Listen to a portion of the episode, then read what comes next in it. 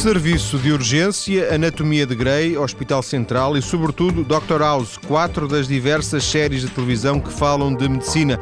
Mas que medicina é essa de que falam as séries? Neste dia em que se assinalam os quatro anos sobre o primeiro episódio do Dr. House, pedi ao médico especialista em nefrologia e medicina interna António Vaz Carneiro, diretor do Centro de Estudos de Medicina Baseada na Evidência da Faculdade de Medicina de Lisboa e professor na mesma faculdade, para vir ao estúdio ajudar-nos a trocar algumas ideias sobre o assunto. É um regresso, uma vez que há cerca cerca de ano e meio, o professor esteve aqui para falarmos precisamente de medicina baseada na evidência. Boa tarde, professor Vasco Carneiro. Boa tarde. Viva. Costuma acompanhar de que forma estas séries? Bom, uh, quando tenho tempo para as ver, não é? Sim, claro. Normalmente as horas a que dão para mim é às vezes demasiado tarde, mas, mas tenho-as visto todas, ou seja, pelo menos alguns episódios de todas as séries que mencionou já vi.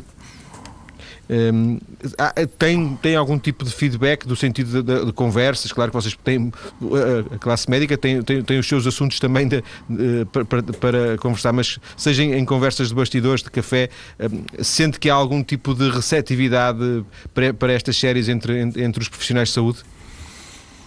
Bom, eu acho que o que a maior parte dos médicos que olham para estas séries uh, pensa é que estão a ver uma realidade que é substantivamente diferente daquela que têm com que lidar todos os dias, diariamente. Ou seja, a maior parte das séries são americanas, são passadas em hospitais terciários ou universitários americanos, com, uh, digamos, uma rotina e uma vida e um, e um conjunto de situações uh, típicas destes hospitais.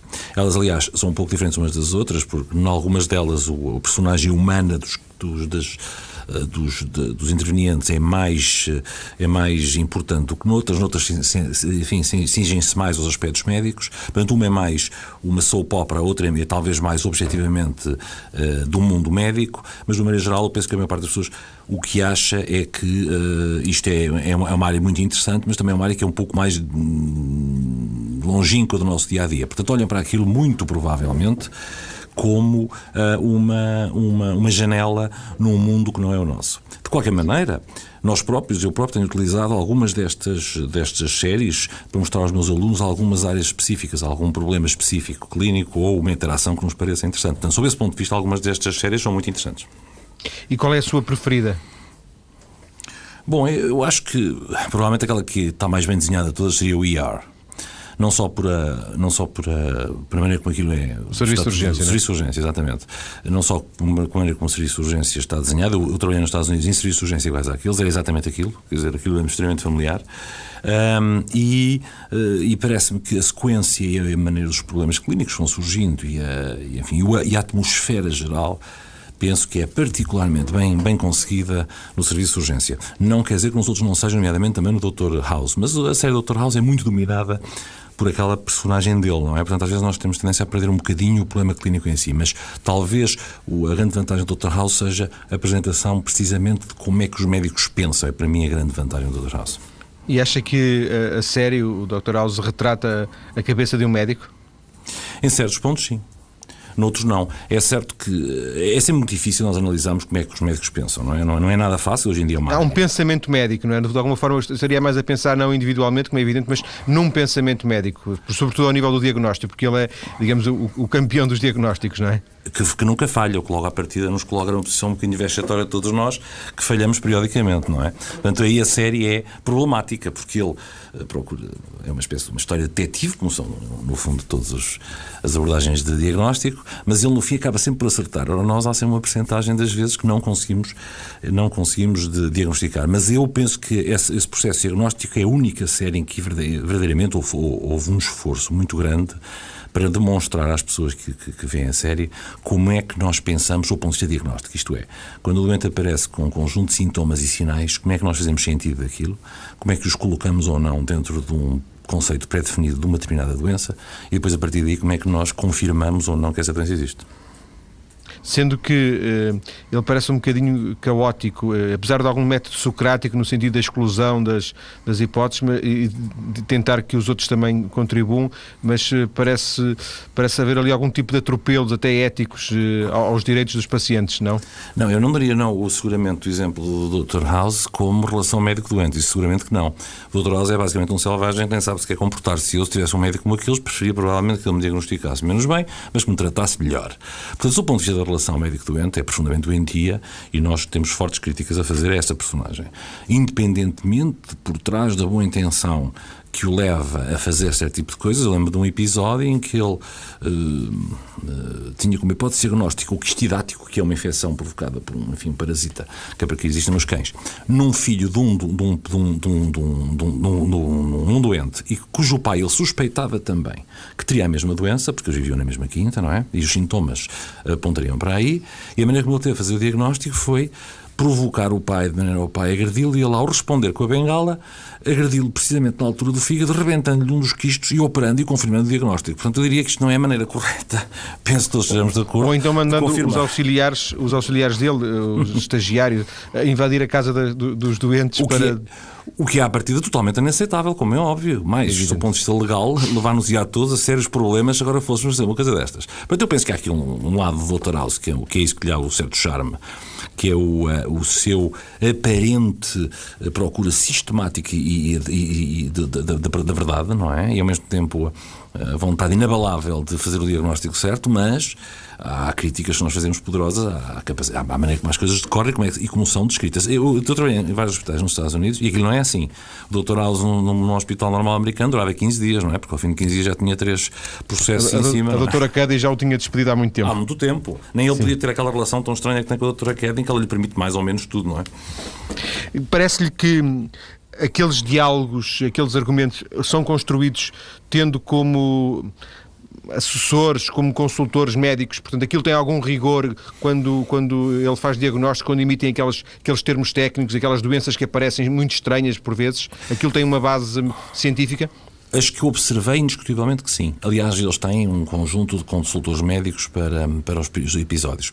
O Dr. House uh, enfrenta sempre situações muito raras. Portanto, das, um dos problemas que, que as séries como a Dr. House nos, nos, no, demonstram ao público em geral é que. Uma certa estão... bizarria, não é? é? É sempre muito bizarro. Nós, a 90% das vezes, não, não temos que lidar com aqueles problemas, nem por sombras. 90, 95, 98% dos doentes que nos aparecem no dia a dia dentro de um hospital são doentes com um grupo de 50, 40 ou 50 patologias, que são aquelas que tomam conta, em bom rigor, em 99% daquilo que a gente faz. Periodicamente lá aparece um caso mais raro, mais complexo, mais difícil, eh, e, e, e, nos episódios do Dr. House são sempre casos inacreditavelmente difíceis. Ou seja, a prevalência das doenças do Dr. House, que o Dr. House trata, nos episódios, bem entendido, é baixíssima. A hipótese de nós encontrarmos aquilo na vida profissional é praticamente nula. E quando nós vamos, e esse é um dos problemas, porque nós, quando nós vamos olhar para as estatísticas, há estudos muito bem, muito bem eh, pensados sobre isto, muito bem desenhados, em que, em que estudamos qual é a percentagem de doentes nos hospitais terciários americanos, são estudos em tudo americanos e canadianos, e, e tentamos compreender os, os, os doentes que saíram do eh, hospital sem um diagnóstico definitivo, ou seja, que tendo um conjunto de sinais e sintomas internaram com um diagnóstico provisório, mas que ele não foi confirmado e que depois toda uma outra série de meios auxiliares de diagnóstico não conseguiu esclarecer a situação, em alguns hospitais terciários americanos, quer dizer, estamos a falar nos melhores hospitais do mundo, chega a ser 8 a 10% do tempo. Portanto, estamos a falar uh, em doentes que não têm um diagnóstico definitivo. Portanto, aí o, Dr. House dá uma sensação a quem o vê de infalibilidade que nós médicos uh, não achamos ser verdade, não é? Pois, e que de alguma forma pode ser uma, uma espécie de concorrência desleal, não é? Não, o, o, o, que me preocupa... o paciente pode induzir, o paciente, o espectador pode induzir que existe no seu hospital um Dr. House que que tem que descobrir, tem que descobrir o problema. Isso aconteceu com o serviço de urgência. E aqui há uns 10 anos atrás, então menos talvez, uns 8 anos, 6, 8 anos atrás, penso eu, saiu no New England Journal of Medicine, que é um, revista talvez mais conceituada, um estudo muito interessante feito por um conjunto de médicos americanos eh, que foram tentar compreender como é que os espectadores do serviço de urgência uh, olhavam para o que se lá passava. E uma das questões que eles descobriram foi que para os espectadores de serviço de urgência, todas as paragens cardiorrespiratórias são para ser. Uh, têm sucesso. Ou seja, no serviço de urgência, 99% das paragens cardiorrespiratórias, uh, o doente sobrevive, sobrevive e sai pelo seu pé. São habitualmente doentes de trauma, doentes jovens com trauma, ou não só, mas sejam quais forem. Quando se vai fazer uma análise cuidadosa, cada vez que há uma paragem cardíaca, estes médicos conseguem recuperar 9 em cada 10, ou até mais do que isso, de doentes. Ora, na vida real, não é assim. Os doentes que nos aparecem no serviço de urgência que fazem paragens respiratórias são habitualmente doentes idosos, doentes com múltiplas doenças, com situações cardíacas muito graves, cuja capacidade de recuperação, quando fazem uma paragem, é baixíssima. Isto é, nós temos doentes com estas condições, são extraordinariamente difíceis de recuperar uma vez que o coração disfuncionou a um ponto em que parou. E, portanto, as pessoas depois ficam com uma expectativa de sucesso destas intervenções que quando nós aparecemos na vida real, e eu, eu vou das pessoas que estão em causa e que fez uma paragem, elas não, pensam que nós deveríamos ter um maior grau de sucesso, muito superior àquele que temos. Doutora, vamos uh, daqui a pouco fechar esta primeira parte. Só para, para, para nos esclarecer, associou há pouco, e já o referiu mais de uma vez, a expressão de hospitais terciários ao serviço de urgência. Que ideia que nos pode dar do que é um eh, um, hospital terciário? O hospital terciário típico é o hospital universitário, não é? Portanto, é um grande, uma grande unidade hospitalar onde se faz investigação e ensino e onde, portanto, em princípio, eh, serão referidos os doentes mais complexos, aqueles que têm ou patologias mais difíceis de tratar ou aqueles que têm mais patologias em conjunto e que não podem ser tratados habitualmente nos hospitais primários ou secundários. Portanto, não é o São João nem o Santa Maria? Não, pode ser um hospital distrital ou mesmo conselho, portanto, serão um nível 1, um nível 2 e nível 3. Portanto, quando estou a falar nos terciários, são aqueles que, em princípio, têm têm um staff e capacidades técnicas que os outros não têm. Portanto, os, os maiores, os mais, os mais eh, apetrechados. Exatamente, em, em, termos humanos e em termos técnicos. Sim. Doutor, vamos então uh, uh, ficar por aqui nesta primeira parte, vamos ter as notícias daqui a dois minutos. Quando voltarmos, vamos obviamente voltar ao assunto e, e vamos conversar uh, com quem está a estudar a comunicação, a saúde e as tecnologias num projeto de doutoramento. Até já. Estamos a falar de séries de televisão que retratam ambientes médicos e hospitalares a partir do pretexto dos quatro anos do Dr. House. Em estúdio, o professor da Faculdade de Medicina da Universidade de Lisboa, António Vaz Carneiro. Proponho para começarmos um contacto com a investigadora Rita Espanha. Ela tem trabalhado bastante nesta área da comunicação, tecnologias e saúde e está a ultimar o seu doutoramento sobre os média e precisamente a saúde. Boa tarde, Rita. Boa tarde. Viva. Internet e televisão, a internet e a televisão são alternativas na obtenção de informação sobre saúde para, para, para a opinião pública nesta altura? Sim, sem dúvida. Não, não diria alternativas, mas são claramente complementos, não é? E às vezes despertam elas próprias a vontade de procurar eh, outras e mais informações sobre saúde do que aquela que as pessoas já tinham procurar mais, portanto, em alternativa, eu dizia um pouquinho em alternativa, em alternativa ao médico, ao, ao, à fonte ao clássica. profissional de saúde, vá lá. Sim. Pronto, uh, em, alternativa à informação que é fornecida diretamente pelo profissional de saúde, sim. Rita, o seu estudo tem sido mais sobre a internet. Imagino que a internet seja neste momento a, a tal grande fonte uh, paralela. Uh, sim, é uma grande fonte paralela, uh, acima de tudo porque permite que o utilizador escolha ele próprio aquilo que quer eh, sobre o qual quer mais informação, aquilo que quer aprofundar, enquanto que no caso da televisão uh, o sentido é diferente, não é? São, uh, a informação não é escolhida pelo próprio utilizador, é, é, tem um caráter mais sazonal, dependendo daquilo que é importante em cada momento, por motivos políticos ou mesmo médicos. No caso das séries de saúde, que também tenho estado a trabalhar no âmbito do meu doutoramento, o tipo de informação é completamente diferente, não é? E eu não acompanhei o, o, vosso programa do início, mas presumo que seja mais esse o enfoque. Claro, sim, sim, sim, sim. E, e, pronto, relativamente a esse assunto, eu acho que não há, não há dúvida que os, as diversas séries uh, de ficção sobre saúde que neste momento uh, passam na, na, nossa televisão são algo que não deve ser uh, passado ao lado, digamos assim, no quadro daquilo que é a informação sobre saúde a que as pessoas têm acesso. Mesmo que não seja uma informação, como, como já vimos e como se calhar é do senso comum pensando um bocadinho, mesmo que não seja uma informação muito, muito boa. A questão é que provavelmente não pretende ser uma informação exata, não é? Pretende mais despertar a atenção para determinados contextos e para determinados problemas e não necessariamente fornecer informação exata sobre saúde, no sentido da informação que um profissional de saúde nos pode dar, não é? A questão é sabermos se, se, se, cada um de nós depois sabe fazer a diferença, sabe fazer essa distinção, a destrinça. Pois, muitas vezes a questão é precisamente essa. Em todo o caso, o principal intuito destas séries é o entretenimento, não é? E, e, e penso que uh, não devemos uh, deixar de ter isso em atenção. Uh, o facto é que elas têm um grande sucesso precisamente porque focam assuntos que têm a ver, eh, em grande medida, com questões do nosso dia a dia. A saúde, como sabe, é algo que é muito importante nas sociedades modernas, eh, especialmente nas sociedades modernas ocidentais. Cada vez se investe mais nas questões da prevenção da doença, da beleza, do bem-estar, etc. E sendo algo que é tão central e de primeiro plano nas sociedades modernas, é natural que este tipo de séries uh, sejam tão famosas e tenham tanto sucesso uh, em termos televisivos. Além do mais, a perspectiva do médico herói, não é? Que é aquilo que acontece sistematicamente nestas séries, é, é algo muito tranquilizador uh, para o cidadão.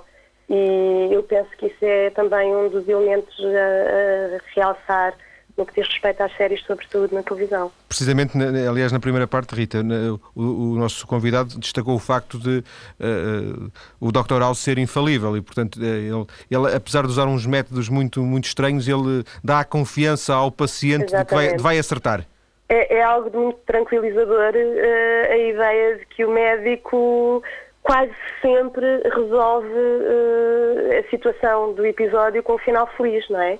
E, e isso é extremamente tranquilizador para quem assiste ao episódio e para quem, como nós, não é, tem a saúde quase em primeiro lugar uh, das suas preocupações. Atendendo, e, e para fecharmos esta, este contacto rápido, Rita, atendendo àquilo que, disse, que nos disse agora um, sobre uh, o interesse pela saúde, que, que é uma, obviamente também uma constatação. E o sucesso que estas séries fazem, isso leva a pensar que não estamos perante uma moda e que eh, com outros formatos, com outras histórias, com outros heróis, estas séries sobre saúde têm uma tendência para, para ficar? Eu penso que elas vão prevalecer ainda durante algum tempo. Aliás, elas não são novas, não é? As séries sobre saúde e sobre médicos em particular têm já muitos anos, não, não só cá em Portugal, mas especialmente na, na cultura anglo-saxónica e são tão diversificadas que é, eu penso que sim, e eu penso que sim, que são para ficar. É curiosamente, gostava só de chamar a atenção para o facto de não haver nenhuma uh, de produção nacional. Eventualmente... que não deixa de ser curioso. Mas uh, havia uma, pelo menos uma espanhola, não era? Ah, o Hospital Central. Hospital Central. Uh, mas no, no, contexto nacional não há nenhuma série de ficção. Tivemos uma que se aproximava, não é? Que era o Médico, Médico Família. Família, mas que, se bem se recorda, eh, não era bem sobre o, a questão, não era passada no hospital. Sim, não era passada em ambiente hospitalar, não é? Exato, era mais centrada na, na, na vida familiar e no, nos problemas pessoais do, do, do, personagem. Uma série centrada naquilo que é uh, o nosso sistema de saúde, naquilo que são os nossos hospitais, é algo que ainda, pelos vistos, não, não chamou a atenção dos produtores de ficção nacional, o que seria bastante interessante, porque, só para, para acrescentar aqui, há uns tempos num debate televisivo, transmitido no nosso Serviço Público de Televisão, um, um, um então responsável pela reorganização dos serviços de urgência dizia, fazia um comentário do tipo, uh, um dos principais problemas das nossas urgências é que elas não correspondem ao que os portugueses veem nas séries de televisão. E eu achei este uh, comentário muito curioso e, e, interessante e provavelmente tem a ver com o facto de estas séries a que nós assistimos com tanta frequência são uh, todas relativas a contextos de, de, e a serviços de saúde que não são basicamente. semelhantes aos nossos. Basicamente. E daí criam expectativas na, no, no cidadão que não correspondem depois à realidade que encontram no Serviço Nacional de Saúde, nomeadamente, em Portugal. Agradeço à Rita Espanha ter estado em direto no Mais Cedo ou Mais Tarde, eh, dando-nos conta de algumas reflexões necessariamente breves sobre os seus estudos eh, que relacionam os meios de comunicação social e a saúde. Professor Vasco Carneiro, volto à conversa consigo. Muitas das coisas que, que a Rita Espanha nos disse eh, também de alguma forma eh, encontram pontos de comum naquilo que, que, também eh, nos disse na primeira parte, o que não deixa de ser curioso vindo de duas pessoas de áreas completamente diferentes, um da medicina, o outro das ciências sociais. De qualquer forma, professor, quer pontuar algum ponto em concreto um, da, daquilo que disse a Rita Espanha? Não, sem dúvida. As afirmações da Rita Espanha são muito corretas, eu estou inteiramente de acordo com ela e penso que um dos desafios que se põe no século XXI é o Sistema Nacional de Saúde e os seus profissionais serem capazes de montar, de organizar um sistema de comunicação constante com os cidadãos. Ou seja, por outras palavras, eh, serem capazes de traduzir por palavras que toda a gente compreenda o que fazemos, como fazemos, onde fazemos e, e, e, e porquê que o fazemos. Hum, há muita. E porquê que eu acho que isto eh, é, um, é importante e, a classe médica e os profissionais de saúde estão hoje muito sensibilizados para isto e há uma necessidade clara de a gente discutir isto? É porque Informações sobre saúde há a vários níveis. Há grupos que se organizam, há lobbies que se organizam para dar informação constante sobre saúde. Os próprios jornalistas, os próprios mídia clássicos, jornalistas quer da televisão, quer do, dos, eh, dos, dos, meios impressos ou da rádio, eh, dão as notícias sobre, por exemplo, descobertas de, de novos fármacos ou de novas intervenções, ou enfim, de evoluções da medicina, que, na minha opinião, seria necessário contextualizar.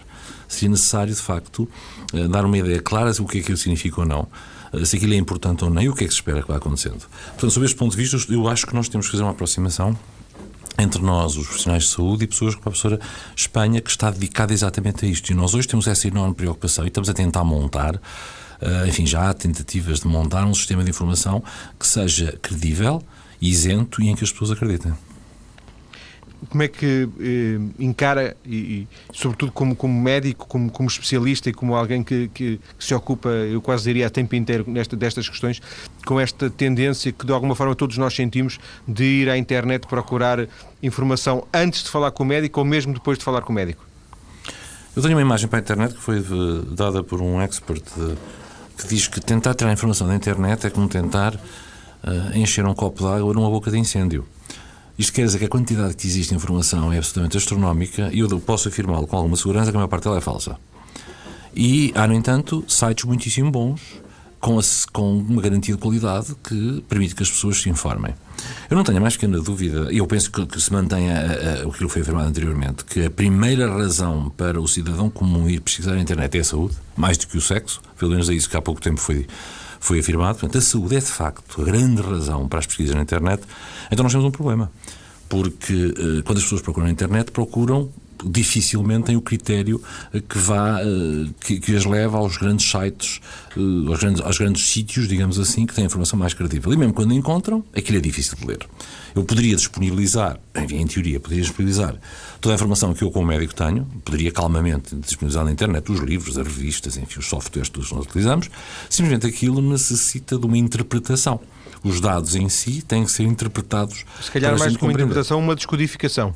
Eh, provável, sim, exatamente. Aqueles artigos, aqueles artigos científicos são muito difíceis de ler. Ou exatamente, de ler, é? exatamente, exatamente. É, é, não é só uma interpretação, mas também uma interpretação no sentido que acabou de dizer descodificação e, e passagem dessa informação de maneira compreensível para o público em geral. Portanto, a informação que existe, ou é uma boa informação que existe, é, é, é, é, habitualmente muito complexa, e depois há um segundo aspecto que é muito importante. Uma coisa é enfim, a informação em bloco, de dados científicos de grandes grupos de doentes que estudamos, e depois outra coisa, o doente está à nossa frente. E esse doente à nossa frente tem características próprias, tem, tem uma idade X, tem, enfim, tem problemas próprios, e é essa transposição da informação científica, como nós já falámos aqui uma vez, dos grandes bases, dos grandes estudos científicos para aquele doente individual, que é uma coisa que é feita exclusivamente pelos médicos. E é nesse sentido que eu acho às vezes que possa, que possa ser perigoso que as pessoas tenham acesso a informação que depois não sabem descodificar. E, portanto, ficam com uma sensação que são capazes de estar a compreender o que é que leem, quando de facto eu próprio às vezes não compreendo muito bem, tenho que pensar duas vezes antes de concluir o que é que li. Até que ponto eh, esta procura de informação na internet resulta inevitavelmente do assunto ser a saúde e, portanto, ponto final, não há nada a fazer, ou resulta também, ou sobretudo, do facto de não ser fácil o acesso ao médico em Portugal, por exemplo, e de muitas vezes, não sei se aceitará a crítica corporativamente, um, do, o, o, médico ter pouco tempo para, para o paciente e, portanto, o paciente sair com angústias, ou com, já não digo angústias, dúvidas do, do consultório. Não, isso sem dúvida, quer dizer, o interesse pela saúde é um, é um interesse universal, existiu desde sempre na, na, na, humanidade, não é? Agora, o que as pessoas que não são ligadas à, à, saúde têm é, é acesso à informação. E agora a questão que se põe já deixa de ser se eles têm interesse ou não na saúde, vão continuar a ter isto, nunca vai substituir. Eh, eles agora querem informar-se. E e há, dois aspectos fundamentais. Eu acho que há o aspecto em que a pessoa não, não consegue chegar ao profissional de saúde para ser visto e pode investigar na internet, mas a maior parte dos meus doentes que eu vejo acabam sempre por me trazer uma boa parte deles eh, informação da internet, ou seja, e por outras palavras, eles, apesar de me terem visto, terem falado comigo, não é que não tenham confiança em mim, mas querem outro, outro tipo de informação. É como uma segunda opinião, está a ver? Vão à internet tentar perceber uma segunda opinião, aprofundar um assunto que não tínhamos tido tempo de discutir em, em detalhe. Sim. É óbvio que o tempo que nós passamos com os nossos estudantes é absolutamente crucial. Eu lembro que trans, as sociedades em geral querem uma maior eficácia do sistema de saúde, querem uma maior produtividade do sistema de saúde, isso implica que nós passemos cada vez menos tempo com os doentes, porque temos de ver cada vez mais, mais eh, doentes por hora. Eu lembro que em, em, em Espanha, recentemente, os médicos de cuidados primários fizeram uma greve porque queriam ter mais do que 7 minutos por doente. 7 minutos. 7 minutos. Portanto, eles queriam ter 10, nós cá temos 15. Bom, poderá chegar ou não, depende do, do, do, doente. Portanto, há aqui um balanço entre uma eficácia do sistema e a capacidade que nós temos, num curto espaço de tempo, informar capazmente as pessoas. Dito isto, uma boa parte das situações normais, eh, as pessoas saem satisfeitas com a informação que nós damos, têm habitualmente uma noção muito clara do que é que devem fazer, o que é que é a sua doença, quais são os problemas e o que é qual é o seu prognóstico. Agora, quando as doenças são mortais, ou são muito graves ou muito raras, aí as coisas naturalmente complicam-se. Doutor, deixe-me voltar eh, por alguns minutos ao, ao Dr. House. Eh, uma das coisas eh, interessantes, porventura, da série é que ela também mostra o, mostra o médico como cidadão, como ser humano, não é só aquela pessoa da bata. O facto de, do médico, neste caso, ser um viciado num Vicodin, penso que é assim que uhum. se chama, não é? por outro lado, é, é, muito real, no sentido muito humano, mas, mas é, é, não é muito tranquilizador. Alguém que, que seja viciado em Vicodin pode ser um bom médico, genericamente, genericamente. Se não alterar a sua capacidade de decisão e se, a sua, se o seu vício não, não obrigar a ter comportamentos erróneos, a minha pergunta teria tendência a dizer que sim. No entanto, a maior parte das pessoas terão talvez compreender que a prática médica, os médicos e não só os enfermeiros também, a maior parte das profissões que lidam diretamente com doentes, ou seja, que estão na frente da assistência, que estão todos os dias a lutar, a, a lutar dentro de hospitais, centros de saúde, unidades de cuidados intensivos e serviços de urgência, a tratar doentes graves ou menos graves, as profissões médicas e paramédicas são aquelas que têm o maior índice de, de, de suicídios. Primeiro ponto. Isto é uma, é uma profissão extraordinariamente estressante e, e, há áreas, como por exemplo os cuidados intensivos, onde por definição uh, as mortalidades dos doentes são altas, ou a oncologia, onde de facto, ao fim de muitos anos, as pessoas fazem aquilo que chamam de burnout, isto é, estão queimadas, estão, eh, é-lhes praticamente impossível eh, tolerar mais o sofrimento, a morte, apesar de todos os seus esforços em tudo aquilo que a gente investe. Portanto, a profissão médica, em geral, está sujeita a um stress absolutamente fora do comum. Não é apenas o, a natureza do trabalho em si, mas é também a quantidade de trabalho que temos. É, frequente nós, médico médico normal em Portugal, trabalhar 60, 80 horas por semana. É absolutamente banal, a maior parte dos meus colegas e amigos, é nisto que nós trabalhamos, 60, 70, 80, 90 horas por semana.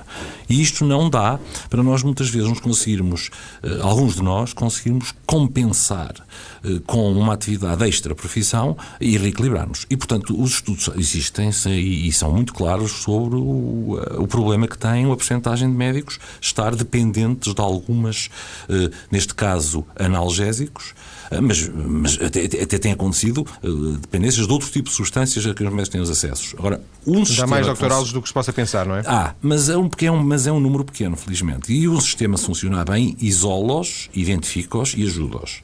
E, portanto, um sistema moderno de saúde, se reconhece este problema, é capaz de olhar para ele com olhos de ver e é capaz de identificar as pessoas que, de facto, estão com problemas e ajudá-las. Doutor, para fecharmos a última pergunta desta, desta segunda parte, uma das características do, da, da, série em causa, Dr. House, é que os, os pacientes mentem muito uh, uh, nos diagnósticos, e o que dificulta, se calhar, o enredo precisa disso. A sua experiência diz-lhe que os pacientes mentem, uh, mentem muito? Os pacientes são pessoas como nós, não é? Não, não, não, não, perdem a sua humanidade ao entrarem pelas portas de um hospital adentro e, portanto, como é óbvio, têm os seus segredos, têm as suas confidencialidades, tem aquilo que não, que não querem que nós saibamos. A minha experiência diz-me que, eh, dependendo da situação, a grande maioria, a esmagadora maioria dos doentes, quando está sozinha perante mim, não mente de maneira nenhuma. Até porque compreende que, ao mentirmos, pode estar a criar um problema terrível para ela, não é? Para essa pessoa. Poderá agravar a situação. Não, sem, sem a informação Sim. toda, eu posso estar a fazer uma coisa Sim, que estou persuadido claro. que está certa e que, de repente, se, se revela catastrófica. Portanto, de uma determinada maneira, isso não é assim. Quando, se eu tenho alguma suspeita que um doente ou uma doente minha tem um problema que me quer colocar esta gente no quarto, eu tenho que tentar uh, que a pessoa fale sozinha e se abra e me dê essa informação. Mas não tenha mais pequena dúvida que, por exemplo, há sempre uma porcentagem de, de, de pequena doentes que nos ocultam as coisas. Olha, um exemplo. Há uma porcentagem de seguramente os meus doentes, uh, enfim, 5, 10% deles que recorrem às medicinas alternativas. Eu às vezes tenho enormes problemas em, em, em, conseguir que eles me digam que o fazem. Que o fazem. Porque oh, eles sentem um pouquinho verdade. Não, ficam com um de vergonha, assim, e depois pensam que eu ficarei aborrecido. Portanto, eu digo sempre Sim. a eles, não senhor, diga-me porque algumas das substâncias que está a tomar podem interferir com os medicamentos que eu estou a dar. Doutor, estou a apressá-lo. Estou, estou só a apressá-lo porque vamos ter as notícias Sim, e eu já queimei o tempo. Ainda há mais uma parte da conversa com o professor Vasco Carneiro sobre as séries de televisão e a relação eh, de quem vê uh, com a medicina. Vamos eh, fazer isso já a seguir à conversa, a seguir às notícias. Até já.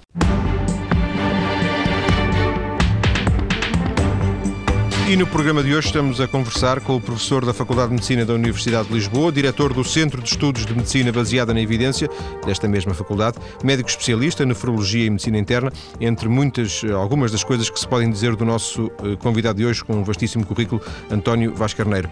Lembramos que a série de televisão Dr. House começou a ser exibida há quatro anos e, a propósito disso, tentamos perceber no programa de hoje que atenção podemos dar às séries de televisão passadas em ambiente médico, tentando também, de alguma forma, perceber o seu sucesso. Dr. Vasco Carneiro, uh, genericamente, acha que estas séries deturpam a realidade médica? A realidade de, que nós conhecemos da medicina? Eh, de maneira geral, não. Eh, elas são romanceadas, mas a maior parte delas tem uma preocupação de lançar mão de consultores médicos e nós sabemos isso porque sabemos quem são as pessoas, um, eh, credíveis e que, tanto quanto possível, nas situações clínicas que vão sendo uh, apresentadas, são bastante uh, verídicas. Portanto, o, o, conteúdo em si, na grande maioria, maioria dos casos, o conteúdo clínico está correto e não parece merecedor de grandes críticas. Das que conhece, das que viu, das que se lembra, qual é a mais rigorosa em termos, em termos da realidade médica?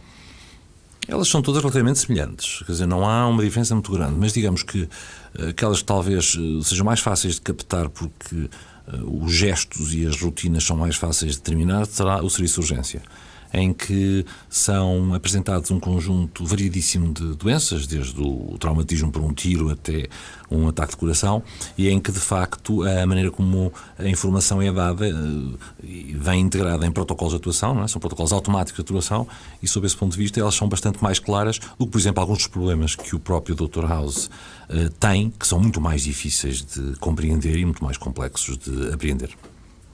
Ehm, não falamos, já falamos aqui um bocadinho do, do, serviço de urgência, falamos já um pedaço do Dr. House, não falamos de uma outra série que também, já agora queria ouvir a sua opinião, que, é uma, que passou também não só nos canais de cabo que são um pouco mais uh, elitistas, entre aspas, mas que já passou, nomeadamente no segundo canal, Anatomia de Grey.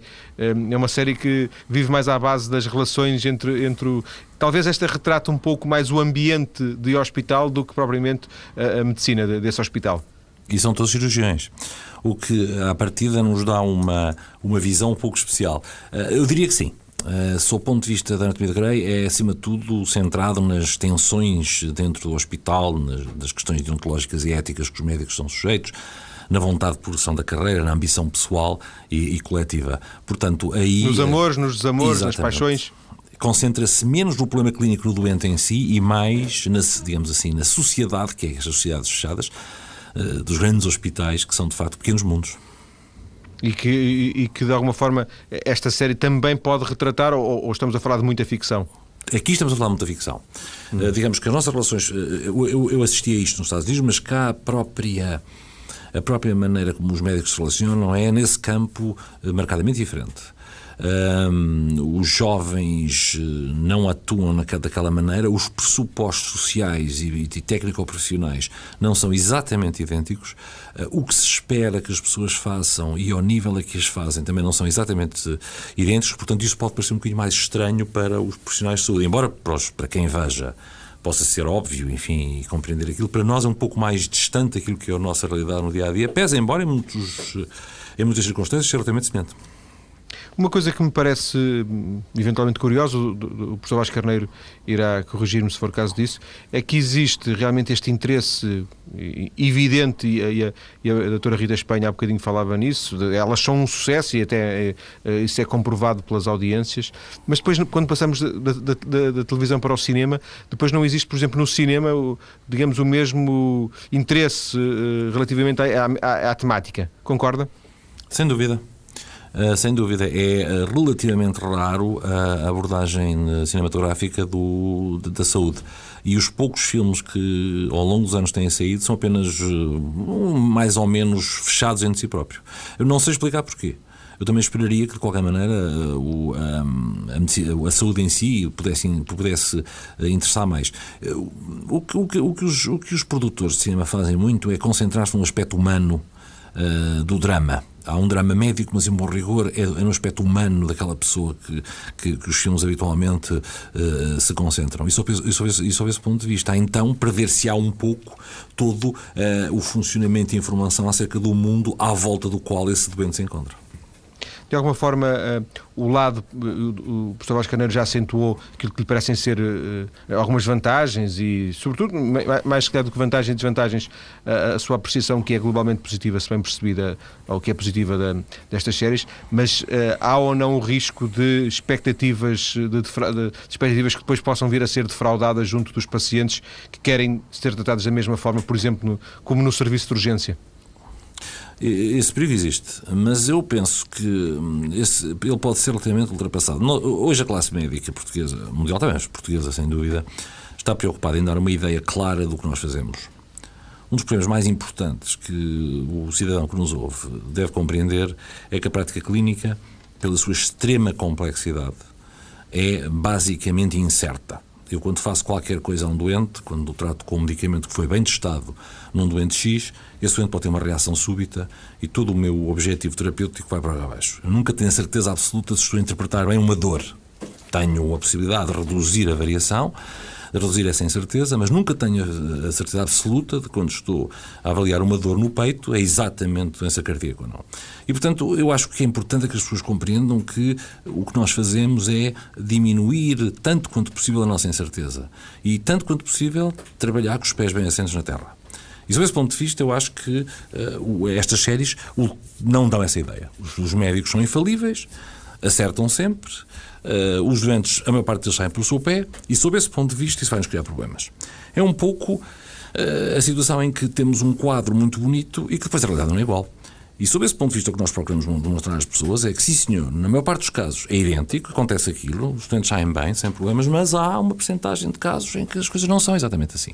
E acho que todos temos a ganhar, médicos, profissionais de saúde e doentes, se todos aceitarmos que quando há um mau resultado, pode, por e simplesmente, ninguém ser responsável. Isto é, foi um caso estranho, é uma manifestação muito rara de uma doença frequente, ou uma manifestação que é muito frequente, mas que significa uma doença muito rara, e, portanto, eh, o doente reagiu estranhamente, o teste foi bem feito, mas tinha um resultado espúrio, e, portanto, é preciso aceitar que há uma mais do que as pessoas estão convencidas, os maus resultados em medicina devem-se a um conjunto de circunstâncias eh, relativamente anormais, e não ao médico em si, ou ao enfermeiro, ou ao sistema de saúde.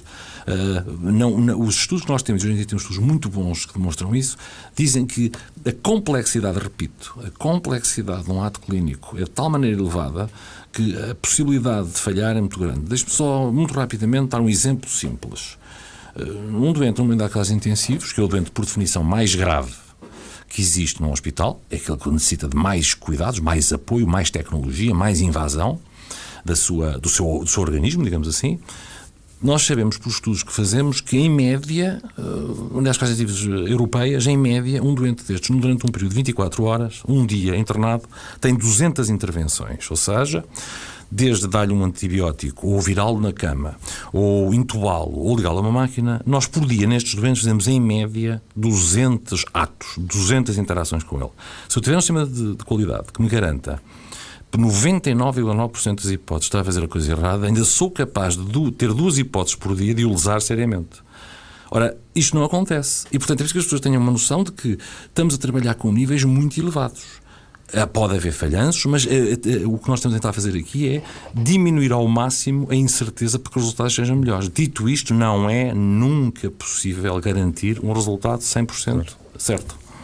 Uma das. Eh, até aqui neste programa já falámos disso, uma das eh, coisas eh, curiosas. Um, uma das perspectivas interessantes uh, para a análise é o facto destas séries poderem despertar nos jovens uh, candidatos a uma determinada profissão.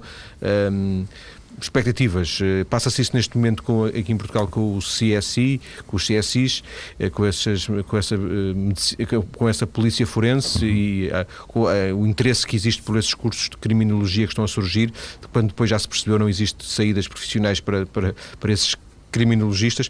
Com os médicos, porventura, não se passará a mesma coisa, porque o acesso à profissão é, é, é uma realidade, mas acha que há o risco de, mesmo assim, haver alguns jovens que vão um pouco iludidos com o Dr. House e companhia uh, para as faculdades de medicina? Isso aconteceu nos anos 50 e 60 com o Dr. Kildare. Aquelas séries americanas de, de Dr. Kildare, em que ele era um jovem e bem parecido médico, um chefe idoso e sábio, e durante muitos anos esta série promoveu uma enorme adesão dos jovens americanos à profissão médica. Isto é, abriram-se mais faculdades de medicina e houve uma pressão enorme porque os médicos se identificavam com aquela personagem de televisão, ainda a preto e branco, ainda me lembro quando era miúdo ter visto a preto e branco, eh, de um médico que nunca falhava também, que era um médico muito humanista, um, em que as coisas, o ambiente hospitalar é bem diferente destas séries agora, eh, mas muito interessante do ponto de vista sociológico e, portanto, isto eh, levantou uma enorme apetência dos jovens para ir para a medicina. Em Portugal isso é indiscutível, eu tenho alguns dos meus alunos que me dizem que quando tiveram que decidir, e tinham nota, não é? Já tinham média de capaz de ir para outros cursos, algumas destas situações os levaram uh, a, a enverdar para a medicina e, portanto, não tenho dúvidas nenhumas que esta pode ser uma, uma, uma área atraente para os jovens, para os jovens querem seguir. De alguma forma foi também isso que, que a repórter Dalila Monteiro perguntou a quem assistia eh, ao colóquio, recentemente um colóquio eh, chamado Corpo e Imagens em Séries, um colóquio que se realizou em Braga, foi promovido pelo diretor do Serviço de Gastroenterologia do Hospital de São Marcos, Guilherme Macedo. Alguns dos que assistiram falaram com a repórter da TSF, Dalila Monteiro. Vamos ouvir. As opiniões dividem-se sobre a realidade que é emitida pelas séries televisivas que retratam cenários clínicos. Apenas por entretenimento. Sobretudo se no público estiver tiverem alunos do terceiro ano de enfermagem, como é o caso de Bruno Costa e da Patrícia Rocha. Nós somos profissionais de saúde e eh, nós, como estamos intimamente relacionados com a temática das séries, permite-nos ver o que é que está certo e o que está errado até a certo ponto, não é? Eles falam um pouco das patologias e isso está correto, os exames normalmente a fazer em cada aspecto mas, por exemplo, no nosso caso da profissão de enfermagem é completamente errado. O lado que dá nas séries é mesmo.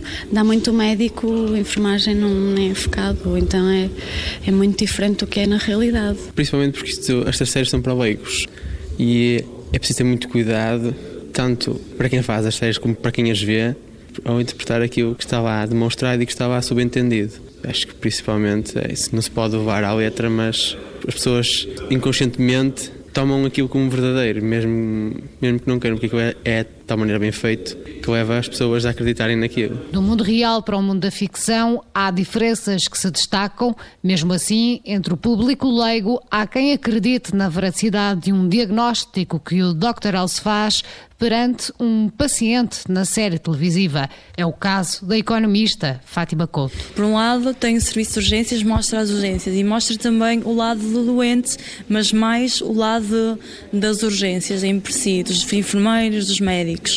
Depois o, o Dr. House mostra a parte dos médicos, é verdade, mas também mostra o sofrimento dos pacientes. Mas uma coisa que estas séries nos mostram, que eu acho que é particularmente interessante, é o dia a dia de várias profissões. Aqui foi falado só no caso da medicina, mas há outras séries, por exemplo, o CSI, não tanto no, no âmbito da medicina, mas se calhar na parte forense. Outras séries a nível de bombeiros, é mais a parte das profissões que eu acho que é interessante, porque as pessoas têm a sua profissão e às vezes querem explorar um bocado mais, conhecer as outras. Bruno Ferreira encontra ainda na lógica de pensamento de alguns destes personagens televisivos um ponto interessante para avaliar. É parte da lógica, do raciocínio lógico por exemplo, é Claro que as doenças são um bocado ficcionadas, mas parte sempre, por causa do Dr. Alce, uma, uma, certa lógica, um pensamento lógico que eu acho que é interessante e às vezes faz falta à sociedade. E jamais se faria um diagnóstico médico tendo por base aquilo que se diz nas séries televisivas? Não,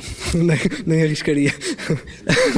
uh, não sei, penso que lidar, lidar com a, com a vida das pessoas deixo isso para quem de direito. A maioria do público acredita mesmo que é mais ficção do que realidade.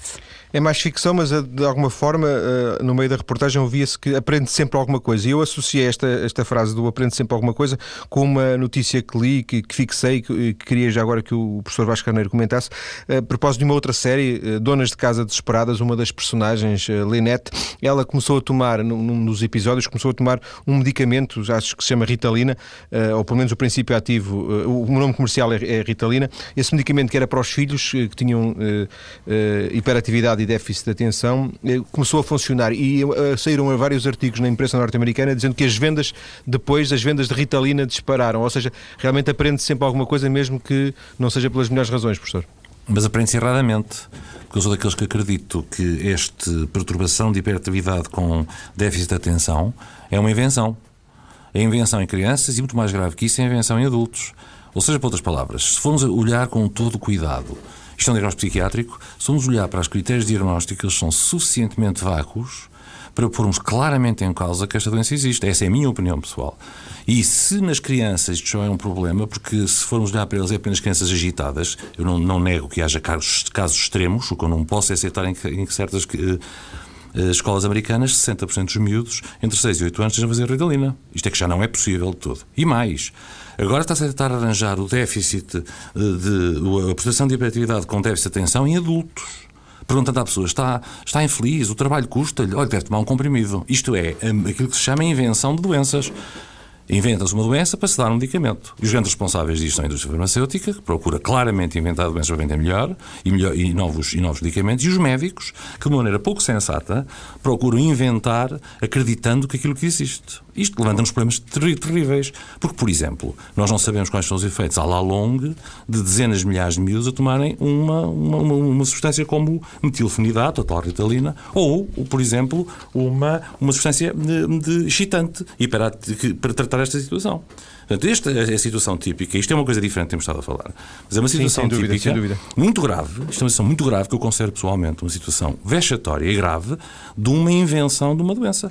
E porquê? E faço, deixe-me fazer aqui esta, esta proposta. Nós, eu, eu prometo organizar um programa uh, sobre estas, estas questões uh, da, da, da, hiperatividade e do déficit de atenção e, havendo disponibilidade do, do professor Vasco Carneiro, está desde já convidado, senão, uh, de qualquer forma, registaremos a sua opinião para fazermos um programa, porque justifica as suas opiniões, justificam só por si um programa e vamos fazê-lo. De qualquer forma, agradeço-lhe, professor, ter vindo à TSF nesta, nesta tarde para discutirmos, um que era o ponto de partida, as, o impacto das séries de televisão e a relação com a saúde. Muito obrigado e boa tarde.